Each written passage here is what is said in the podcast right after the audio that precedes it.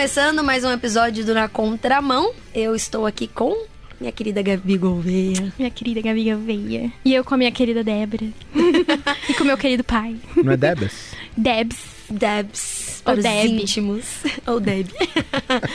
ah, brincadeira. JP, seja bem-vindo novamente. JP para os íntimos. João Paulo, É isso aí. professor e pastor, queridíssimo por nós. O quase terceiro ou quarto apresentador do Na É. Contramão, né? Porque... E se ele não vem, as pessoas pedem. Aí não dá. Exato. Pra você ver, né? Como é, É, legal pedem. quando a gente conversa. Sim, as Pedem pessoas mesmo, mandam que, que gostam quando o senhor responde as perguntas e tal. Tadinhos, tão ruim de referência.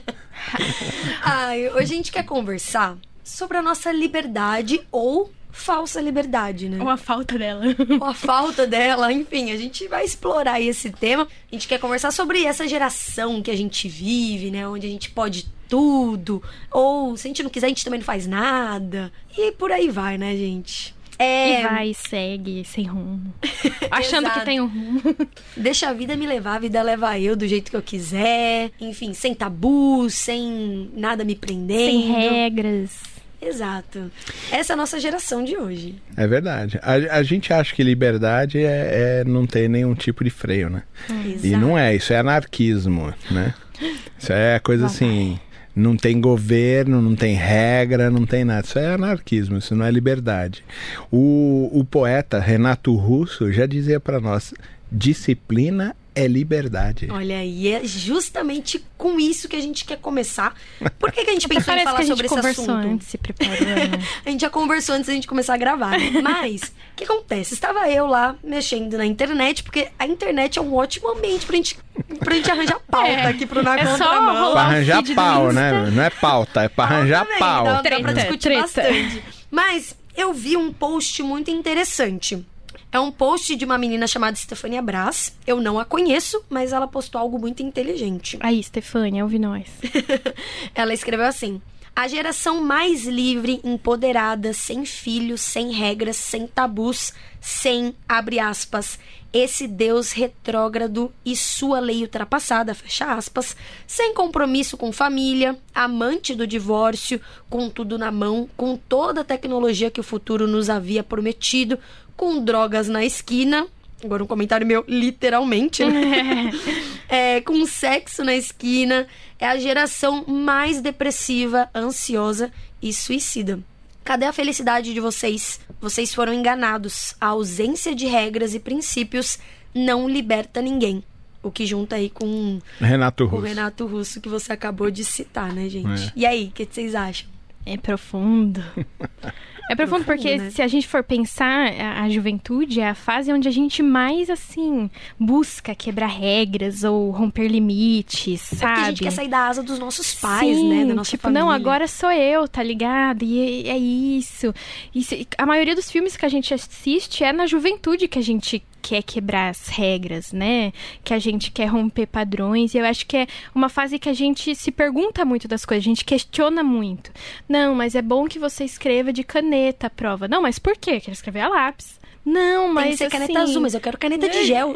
é, eu quero com glitter, tá ligado? E a gente se questiona muito e eu acho que o fato da gente questionar tanto as coisas, a gente já vai com, com um olhar de não poderia ser melhor do que é. Eu posso consertar isso. Parece que a, a nossa juventude nos traz a visão de que podemos fazer melhor do que foi feito antes. Mas será que tudo precisa melhorar? Tem coisas que realmente a gente vai consertar e vai ser os melhores nisso? Eu não sei. Eu, eu acho que essa fase é uma fase que a gente se questiona e que quer romper muitas coisas. Eu me lembro de, de quando eu ia fazer 15 anos, né? Aí eu assistia no Feiticeiro de Waverly Place, gente, na Disney Channel. Tá. E quando Tão per- legal. quando a... Era legal sim, pai. Não passa mais. Mas enfim, quando a personagem lá ia fazer o 15 anos, tem a quinceneira, né? A festa de 15 anos e tal. E ela, meu, minha vida vai mudar. Eu vou ser agora independente. 15 anos, gente. É o famoso Nem 18 anos pra dirigir- gente, é, né? nem dirigir ela pode, mas enfim. E aí eu olhava pra aquilo e eu falava, gente, quando eu fizer 15 anos, minha vida vai mudar. Vou ser uma nova garota, não sei o quê. E nada mudou. nada mudou. É, Essa é uma decepção grande. Eu, quando fiz 18, também falei, agora. agora ninguém me segura. Agora, meus queridos. Eu fiz 18, dia seguinte eu acordei e falei, ué, As mesmas responsabilidades. Não né? mudou nada. O negócio me enganaram, né? É, é engraçado esse negócio da liberdade, a gente acha isso. O, o Freud, né? Eu disse. Nosso o doutor. Freud, né? É, o Freud ele vai falar isso. Esse, esse momento de ruptura, na verdade, é para você criar sua personalidade. Ele não é uma ruptura. A gente confunde isso com sensação de liberdade. Mas é só a criação da personalidade. No começo você para, quer aparecer a mãe, depois de uma certa idade você quer aparecer o pai, e quando chega a tal da aborrecência, ele só quer aparecer com ele mesmo. Ele não quer aparecer nem com a mãe nem com o pai. Por isso ele é um aborrecente, que a gente fala, né? Porque ele está rompendo o cordão umbilical e ele só quer ter a própria personalidade. Se essas coisas não foram bem trabalhadas na infância e na, na- né, é, nessa adolescência, nesse começo de juventude, é, a coisa atrapalha tudo. Então, pronto, a gente se revolta com tudo tem que ser bem trabalhado, pais e todo mundo, para entender que liberdade não é libertinagem, não é a gente é, é, não Já- entender já os nossos explica pra limites. gente a diferença, então, de liberdade e libertinagem. A libertinagem é, é- são as ações nossas sem nenhum tipo de barreira. Você entendeu? Então, quando o cara bebe, fica bêbado, ele perde as barreiras todas, entendeu? O lóbulo frontal dele já não limita, então as palavras saem qualquer porcaria, qualquer besteira que você tá pensando vai sair, coisa que quando você tá sóbrio, é, essa, esse lóbulo frontal, o que, que ele vai fazer? Ele vai barrar isso, é vai falar, meu, não fala isso porque isso é ruim, você entendeu? Te dá senso. né? Exatamente, é o O senso. domínio né? próprio. Exatamente. Por isso que quando cai esse tipo de barreira, o cara sai falando qualquer besteira.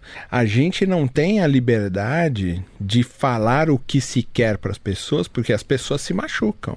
Entendeu? E a gente acha isso. Tem gente que fala assim: não, fala a verdade na cara da pessoa. Sendo não, não, filho. perguntou, né? Você é só mal educado. Você, só tá Você é mal- só um mal arrogante, educado e grosseiro. grosseiro que fica machucando as pessoas, entendeu? Liberdade não é isso, tá? Liberdade é outra coisa. Quando Cristo liberta a gente, ele liberta a gente para a gente poder dizer não. Só isso.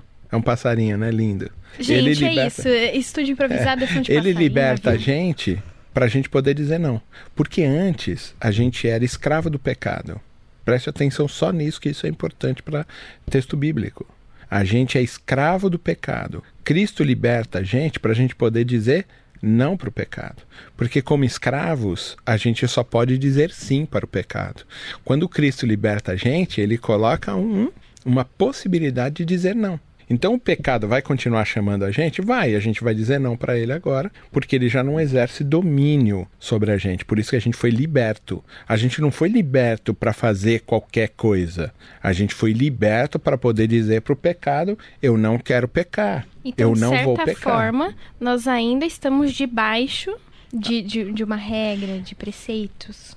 Na verdade, a, a, gente, a gente só troca de escravidão. Você entendeu? Porque o, as palavras que são usadas no grego, no Novo Testamento, são Kyrios e Doulos. Kyrios é senhor, um senhor de escravos. E Doulos é o que serve, é o escravo de um senhor. Percebe? A gente sai da escravidão do pecado que é opressora para uma liberdade da escravidão que nós temos em Cristo Jesus. É só isso. Agora, ele permite que você faça escolhas? Permite. Ele é tão bondoso e ele dá tanta liberdade debaixo dessa nossa condição de escravos, de servos dele, que ele permite até que você peque. Tem um livrinho que eu indico para os meus alunos lerem, que é o Discurso da Servidão Voluntária depois do camarada ser liberto, ele está falando de processos políticos, né? É depois que depois é de 1800, mais ou menos esse livro, vai resultar em toda a parte da Revolução Francesa, né? o iluminismo aparecendo e tudo tal, muito forte. E ele vai falar sobre depois que os caras alcançaram a liberdade por causa da revolução, eles votam na democracia para alguém que vai governá-los. Por que, que eles entregam a liberdade que eles conquistaram para as pessoas? Você entendeu? E ele vai, vai trabalhar isso. Ele é um cara de 16 anos e escreve um livrinho sobre a, essa escravidão. A mesma pergunta a gente pode fazer para o cristianismo. Se a gente é liberto do, do pecado, por que, que a gente de volta faz o negócio? Aí tem uma coisa com a constituição dos seres humanos. Imagina um porco. A gente pega o porco, leva ele para casa, dá banho nele Você entendeu? A hora que você solta ele de novo, o que, que ele vai fazer? Vai pular na lama outra vez. Porque ele é porco. Percebe? E, e, a gente ainda não entendeu esse processo nosso, de que a gente não tem a liberdade para fazer o que se quer, porque, como bons porcos, a gente vai voltar para a lama. E a gente precisa seguir a orientação do nosso Senhor, que quer lavar a gente e mudar a nossa condição interior de porcos para seres humanos de verdade.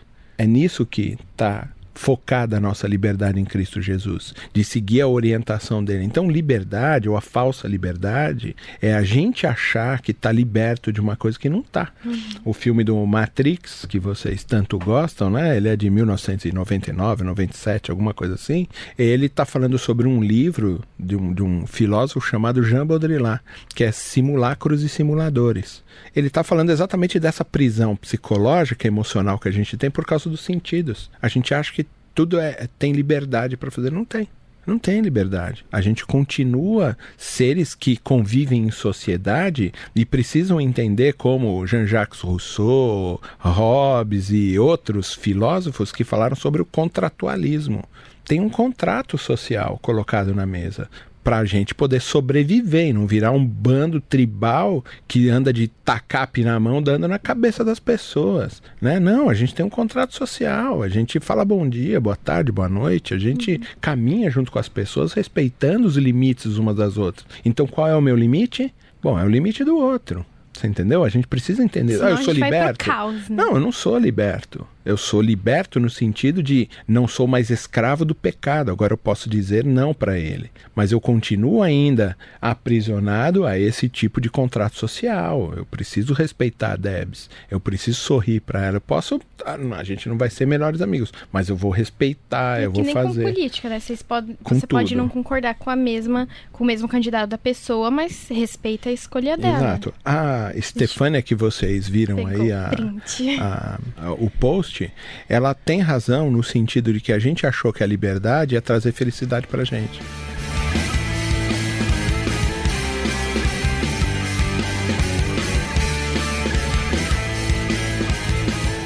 A gente pode ter essa falsa ilusão de liberdade, né? Mas sempre essa questão de romper o que já foi estabelecido parece muito melhor. Mesmo que você não conheça, né? Porque ela, ela fala aqui, por exemplo, ai, sem filhos. Quando a pessoa reclama, ai, uma vida sem filhos é tão melhor. Então, e aí vai seguindo isso. Não, mas se isso fosse diferente, seria tão melhor. E sempre porque o, a opinião diferente sempre parece melhor e fazer é. das coisas novas sempre parecem melhores. Eu, eu vou dizer, eu vou dizer com bastante tranquilidade. Eu acho que a minha geração é um bando de banana os pais, entendeu? Eles transferiram a responsabilidade de ser pai e de ser mãe transferiram para os filhos.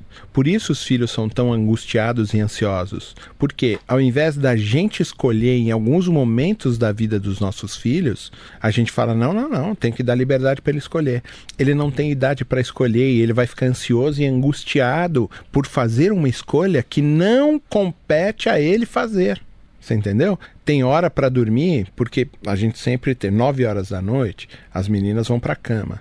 E elas me perguntaram, Gabriela, Alice, todo mundo, por que, que eu tenho que 9 horas? Aí a gente mostrou, ó, porque uma criança tem que dormir de 9 a 10 horas. Entendeu? Vamos calcular a hora. Que hora você tem que acordar? Ah, eu tenho que acordar às 7 da manhã para ir para a escola. Então vamos voltar para trás. Ah, então tem que ser mais ou menos 9 horas da noite que você tem que dormir. Ah, é, faz sentido. Pronto. A escolha não é necessariamente dela, é dos pais mas cabe a mim ensiná-las também o porquê daquela decisão que eu estou tomando, entendeu? E aí causa liberdade, porque ela vai acordar bem, ela vai acordar disposta para estudar, porque dormiu o necessário que uma criança nessa idade precisa dormir. Mas cabe a quem decidir o horário? Aos pais. Mas a gente transfere para os filhos. Sabe o que acontece? Vamos dormir uma hora da manhã uma e meia da manhã. Chegam no, na escola cansados, estressados porque não dormiram direito, não têm liberdade, não têm, não têm maturidade para fazer não as escolhas, produtivos. não são produtivos, vão ofender os professores porque também não tem limites no processo deles, né? Uhum. Antigamente, o meu pai falava assim que o professor reclamava dele dando problema na sala, chamava minha avó e ele estudou em colégio de padre, ele tomava bolo dos padres, dos professores. Punha a mão lá, palmatória. Ele chegava em casa, pô, o padre me chamou lá e me deu palmatória, cinco palmatórias. É mesmo? Que vergonha, hein? Abre a mão aí, vai tomar mais cinco Ai, aqui. Senhor. Você entendeu? Hoje em dia não. Ó, a professora falou que eu não tô estudando direito. O quê?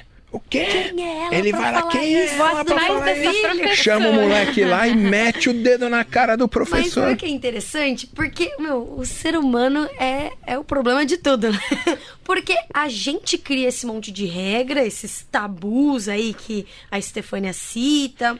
Enfim, a gente cria um, um, um jeito de viver. Depois a gente quer ir contra isso. Aí depois a gente vai contra o que a gente já estabeleceu. Aí fica nessa bola de neve, né? Você sabe que Romanos capítulo 1, Paulo vai falar sobre isso. E ele usa uma, uma palavra lá que ele chama de psíquicos. Ele vai, são três é, níveis de pessoa, sei lá, estatura. Ele usa no grego sarkinos, que é os, os carnais, sarkis é carne, então a gente, a gente vive ainda movido pela nossa carne por alguns desejos, a gente ainda se entrega a esse tipo de coisa. Mas ele vai usar em Romanos capítulo 1 uma palavra que é psíquicos.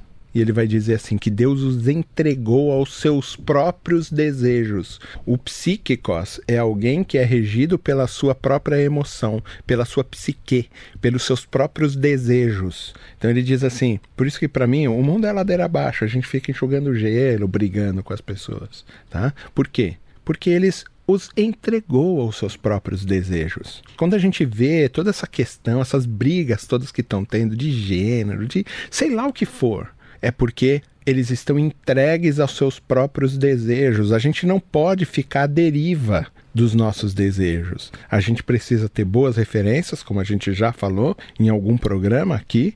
A gente precisa ter é, é, referenciais que dão norte para gente. Se um navio afundou, eu preciso de um tronco grande, de uma porta, né? A, a... Não a porta do Titanic. Não, isso que eu ia falar, porque na verdade fizeram o cálculo, podia caber, caber cabia o, onde cabia o Jack, Poxa. mas tinha que fazer um drama pro filme e deixou ele morrer.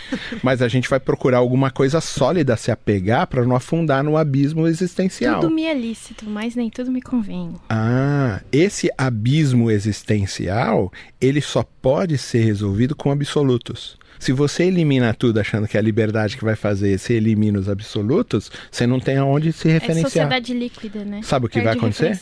Tudo, que o Bauman está tudo... falando muito sobre isso. Sabe o que vai acontecer? Vai afundar. É óbvio, porque uma hora você cansa. Você está toda hora tendo que se movimentar para não afundar no abismo existencial. Chega uma hora que você cansa e você precisa se pegar em alguma coisa que é sólida. Agora, se a sociedade coloca tudo para fora em nome de uma liberdade, e é falsa liberdade, é, a, a, menina aí que vocês pegaram na rede social, Stefania, ela tem toda a razão. Porque realmente vai ser um povo completamente detonado é isso, a gente fica meio sem referência mesmo, né? Isso que a gente comentou do Bauman, tal, de tudo ficar líquido, deixa a gente meio, sei lá, sem base, foi o que o senhor disse. E é interessante que ela termina o post, ela fala: "Cadê a felicidade de vocês? Aonde que tá? Se você é livre e você pode fazer o que você quiser, por que será que a nossa geração que busca tanto por liberdade e de certa forma é livre para escolher muita coisa, por que, que nós somos a geração mais triste, né? Mais doente, mais suicida? Não, e cara, o que eu acho mais interessante é. Não é que tudo isso é um problema, né? Acho que tudo isso junto é um problema, mas tudo bem você querer alguma coisa diferente aqui, ali. O problema é o excesso. A gente sair de uma extremidade e ir pra outra e sem controle, assim, né? Sem freio.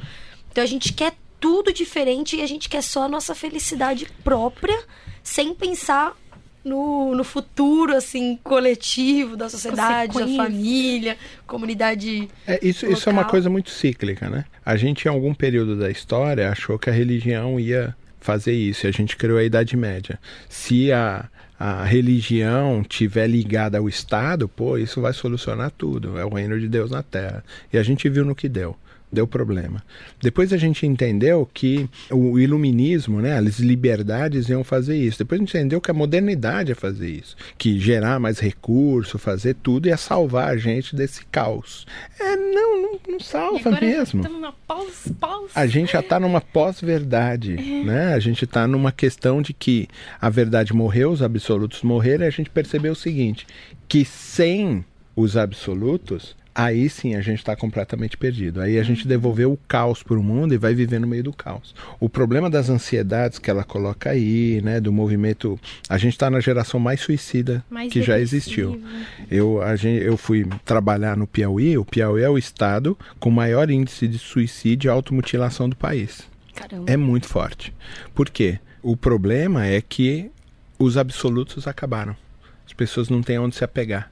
Aí elas precisam tomar decisões, mas qual é a referência da decisão? Então vale qualquer coisa? Vale. Aí quando ela começa a pensar no problema que vai causar a decisão dela, é melhor suicidar.